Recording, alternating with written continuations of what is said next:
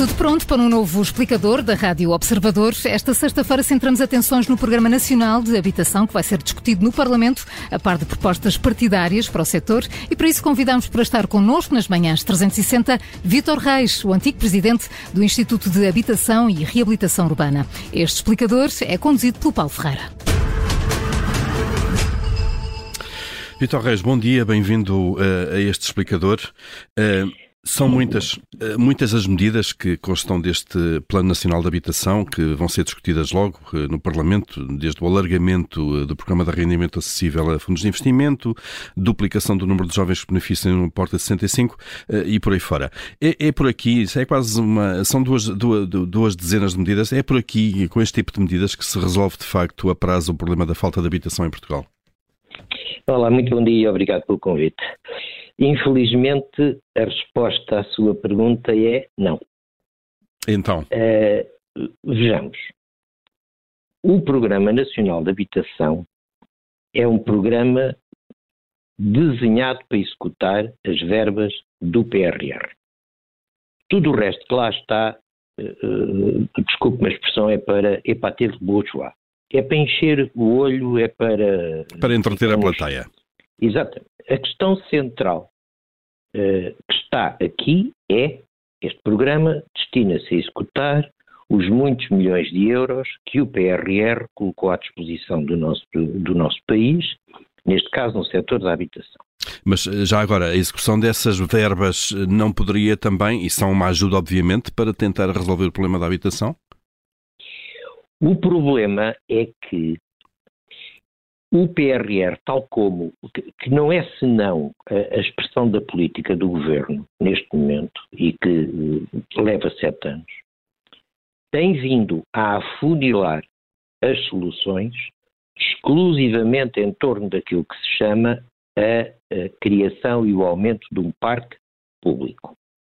E com isto, simplesmente, e apesar de neste programa se falar da questão da iniciativa privada, pura e simplesmente aquilo que se tem feito ao longo destes anos é retirar condições para que a oferta de habitação uh, que era feita pela iniciativa privada esteja em contração, vai continuar em contração e, portanto, o governo que nos vem dizer neste momento haverá cerca de 80 eh, mil famílias em carência habitacional, de acordo com as estratégias locais de habitação que têm vindo a ser desenvolvidas. 80 mil. Tem solução para 26 mil. Se reparar, este programa termina em 2026. Coincidência ou não, é quando terminam as verbas do PRR. Uhum. E, portanto, eh, só responde, esse programa só responde a cerca de um terço daquilo que são as necessidades. O Vitor Reis disse ou agora... Até menos. Ou, ou até, até menos. menos. Isto é, se for tudo completado, diga, diga. Tem havido aqui uma, um conjunto de anúncios destes últimos sete anos que, que por vezes tornam equívocos na, na forma como são apresentados, mas que andam todos em torno da mesma questão Umas vezes nós ouvimos dizer que querem aumentar o parque público de 2% para 5%. Outras vezes dizem-nos que precisamos chegar às 300 mil casas das 120 mil que temos. E outras vezes dizem que vamos fazer mais 180 mil. Isto é tudo a mesma coisa. Dá cinco anos a esta parte que ouvimos falar disto. A primeira vez que isto foi anunciado foi em agosto de 2017 pelo então ministro Matos Fernandes, que tinha a pasta da habitação.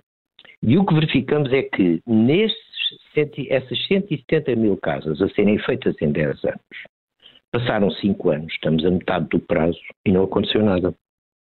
E o problema é que o governo, afunilando nesta questão de que tem que haver mais Estado, mais parque público, o que está, na verdade, a acontecer é que temos mais Estado, mas temos menos casas. Uhum. E, o, e, o, problema central que uh, este programa, apesar de o abordar não diz como é que o quer resolver, é não há casas.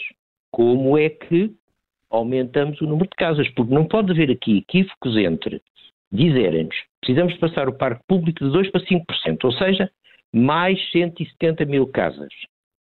Ora, esse número, em lado algum, está em condições de ser executado neste programa. Depois sabemos que temos carências de 80 mil. Também em lado algum vemos este número. E finalmente isto reduz-se às 26 mil carências de 2018.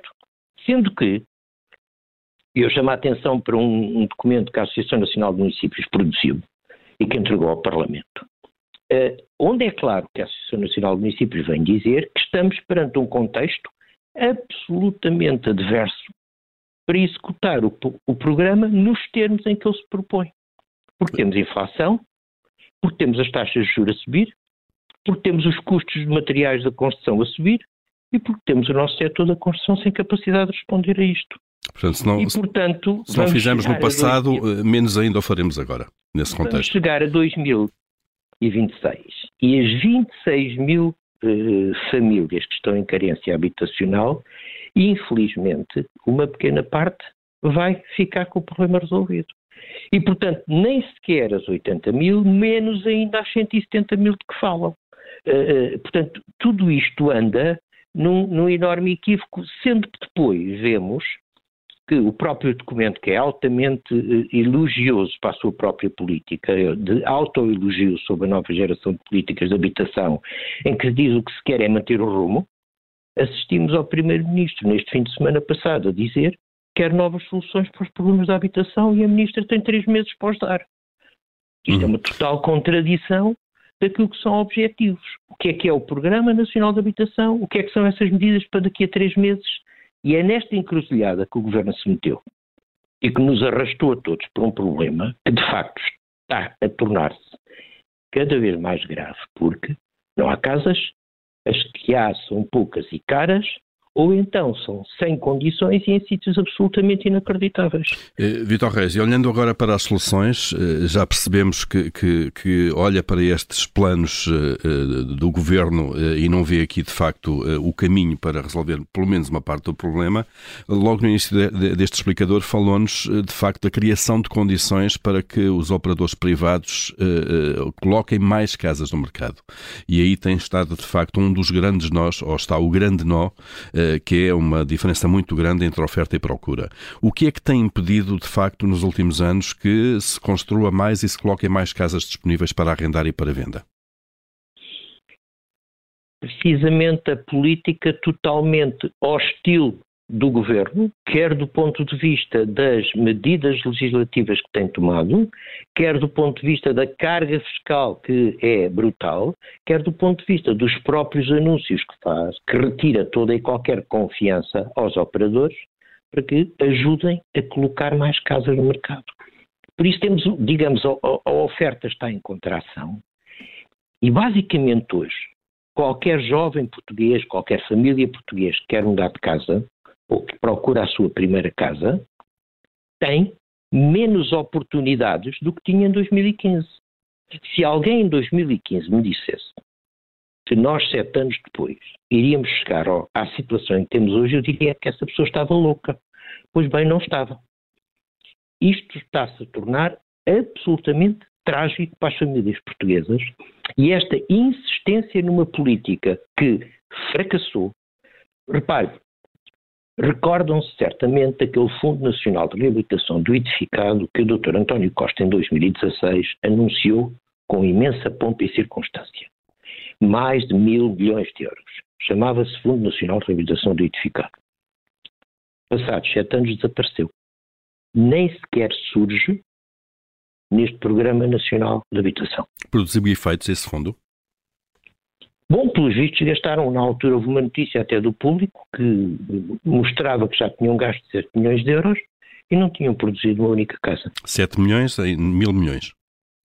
Uh, sim, os tais ditos mil milhões teriam gasto 7 milhões, mas nem sequer havia uma única casa colocada à disposição de quem a procura. Uhum. Portanto, e, e, e, o fundo desapareceu, se reparar, isto era da responsabilidade do Fundo Estamo, a Fundestam surge no programa como responsável da medida número 2, que é a criação de uma Bolsa de Imóveis do Estado para a Habitação, mas nada mais do que isto. Eh, há um, há um elemento que eu chamava a atenção das pessoas no, no anexo da, da, proposta de lei que foi entregue ao Parlamento. Há um quadro, que é o quadro 1, que está na página 14, onde são apresentados os principais indicadores da habitação em Portugal. E o que é absolutamente espantoso quando se olha para o quadro é que não há nada sobre arrendamento.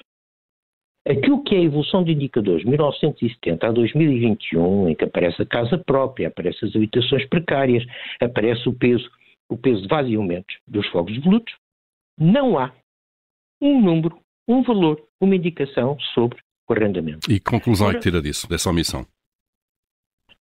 Não querem falar do assunto.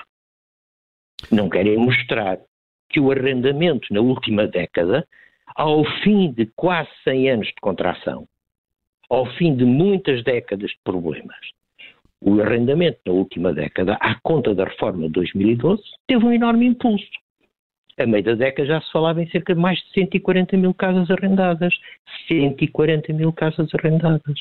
Coisa nunca vista desde que há indicadores e números sobre o arrendamento em Portugal. Por que razão é que o governo, sabendo disto, tendo esses números espelhados nos censos de 2021, havendo informação do INE e informação da Autoridade Tributária e Aduaneira sobre contratos celebrados, excluiu os indicadores do arrendamento deste programa e daquele que é o primeiro quadro com esses indicadores? Uhum. Acho que é absolutamente sintomático de algo que não querem abordar, de que não querem tratar e que não querem interessar. E já agora permita-me só uma coisa. Em Portugal existem 1,8 milhões, eu repito, 1,8 milhões de habitações, de habitações sem uso permanente.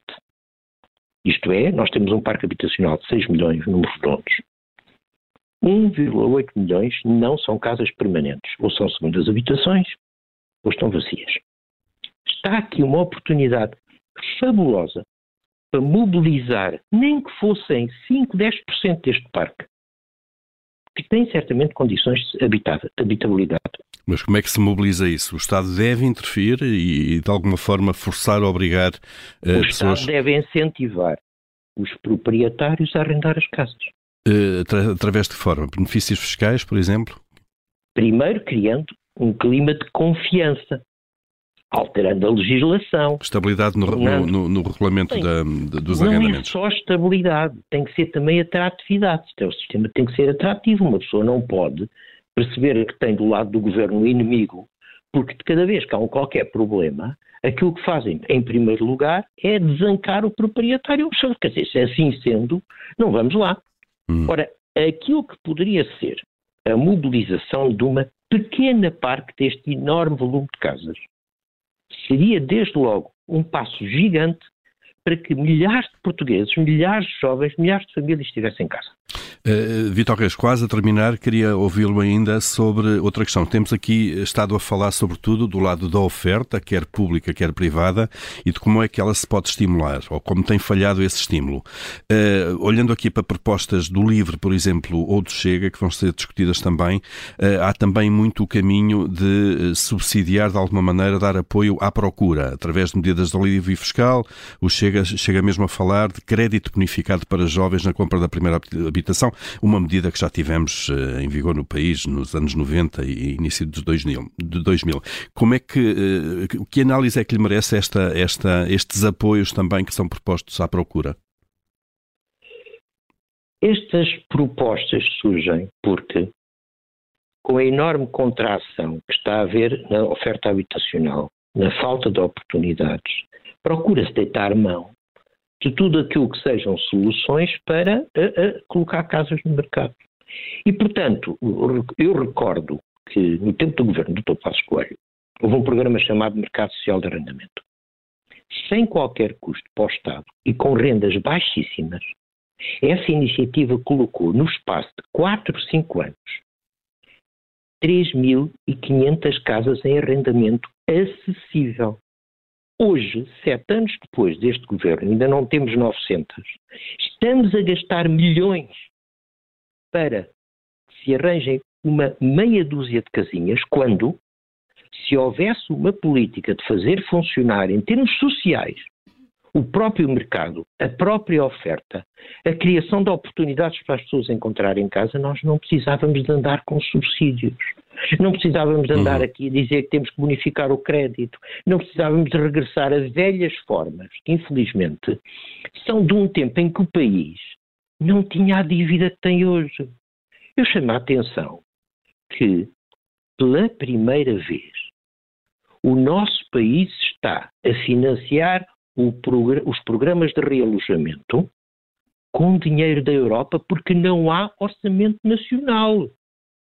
É a primeira vez na nossa história que o país não tem dinheiro para pagar e financiar os programas de realojamento, que são aqueles que visam as carências mais graves em termos habitacionais, e temos que recorrer a esta esmola da Europa. A fundos públicos, a fundos europeus. O programa, uhum. o programa especial de realojamento, iniciado em 93 e que durou cerca de 20 anos, a preços dois, a valores dois, foram 4 mil milhões de euros, com fundos nacionais, exclusivamente pago com o orçamento do país e com os nossos impostos. Vitor Reis, notas eh, que são eh, relevantes de facto. Agradecemos a presença neste explicador, eh, onde estivemos a olhar para o Programa Nacional de Habitação, que vai ser discutido hoje no Parlamento, um tema que vai continuar seguramente na agenda nas próximas semanas. Obrigado, bom dia, bom fim de semana.